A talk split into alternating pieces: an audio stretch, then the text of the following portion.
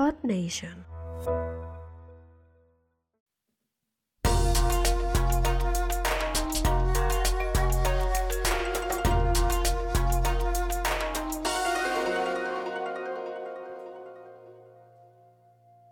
Konnichiwa Ninja, ¿qué tal estás? Llegamos a la recta final.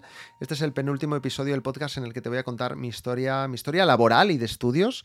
Eh, habrá más historias personales, no te preocupes, pero de momento esta historia que te quiero contar se, se termina en el próximo episodio.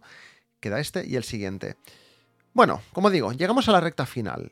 Hoy te voy a contar ah, lo que pasó después de que me despidieran del partido político.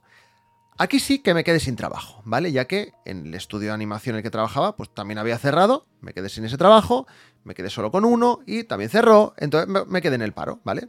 Pero bueno, como tenía paro y llevaba pues ya varios años cotizados, cobraba bien el paro, ¿vale? O Cobraba bien, me refiero pues que mm, pues cobraría, yo qué sé, mil euros, a lo mejor, o un poco más, no llegaría, por ahí andaría la cosa y tener en cuenta que, bueno, pues yo por aquel entonces todavía ah, vivía con mis padres, ¿vale? Pues yo tenía veintipico años. Pero claro, el tema es que yo quería trabajar. O sea, a mí nunca me ha gustado el tema de. ah, de, chupar del bote y, de vivir, de tener que pedir dinero a mis padres. Es una cosa que, que- no me ha gustado. Entonces, bueno, yo quería trabajar, ¿vale? Como digo, a, a lo largo de. Bueno, en este tiempo en el que estuve sin trabajar, sí que es verdad que realicé algunos encargos freelance que me cubrían, pues bueno, buena parte del año. Pero yo necesitaba algo, yo necesitaba trabajo. Por lo que también aproveché ese tiempo para sacarme un curso de Community Manager, otro de inglés, y también realicé varias entrevistas para varios trabajos. Algunos de diseño gráfico y algunos de otras cosas que no tenían nada que ver. Yo me apuntaba a, lo que fuera. En cualquier caso, eh, bueno, en, en algunos no me seleccionaron y en todos los demás lo rechacé, ¿vale? O sea, fue, no un año, pero casi que rechacé muchos trabajos. Y es que yo no quería trabajar en cualquier sitio, sino uno en el que me sintiera cómodo. Por suerte, todos los trabajos que había tenido hasta entonces habían sido trabajos en los que, bueno, con su más y su menos, pero me habían tratado bien, había cobrado de una manera pues, más o menos decente. Y, y bueno, pues en las entrevistas que hice en esta época, pues no me daba la sensación de que fuera a ser así cuando se hubiera entrado en, en alguna de estas empresas. El caso es que, bueno, el tiempo corría y el paro se me estaba a punto de terminar. Así que necesitaba algo, pero ya. Pero por el camino pasó algo, ¿vale? Hasta ahora solo he hablado de mis estudios y de mis trabajos, no de mis pasiones a nivel personal, que ya te digo, no voy a, ahondar mucho en este tema, pero eh, te voy a hablar un poquito para poder enlazar toda esta historia. Mis pasiones. Yo tengo varias, muchas, a veces pienso que demasiadas, pero bueno. Algunas de ellas eh, obviamente están relacionadas con todo lo que he aprendido y practicado en mis estudios o en mis trabajos, pues como el diseño, la fotografía, la comunicación o la redacción creativa. Pero no te he hablado de una que no tiene que ver, o, o sí, quizá, con todo esto, y es Japón. ¿ah? Desde pequeño, cuando comencé a leer mangas y a ver animes, me comenzó a fascinar la cultura asiática y, por definición, Japón también. Y es que yo soñaba con poder visitar el país algún día. Pero para ello necesitaba dos cosas. Primero, dinero. Y segundo, alguien con quien ir, ¿vale? lógicamente.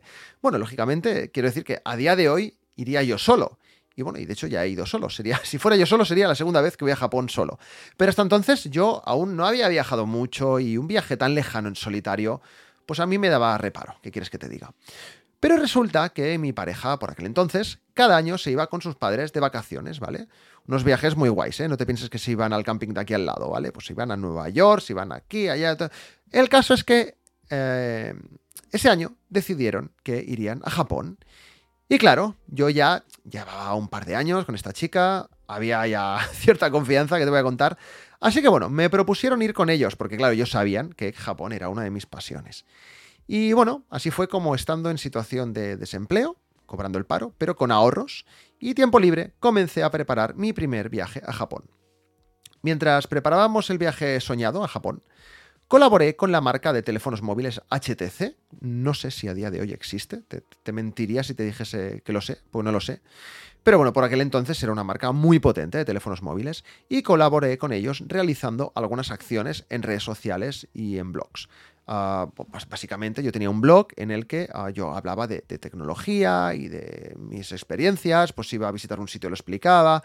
Y por aquel entonces los blogs todavía estaban bastante de moda. Entonces, bueno, pues yo tenía muchas visitas en mi blog y me contactaron y, bueno, pues cerramos algunas acciones para ellos.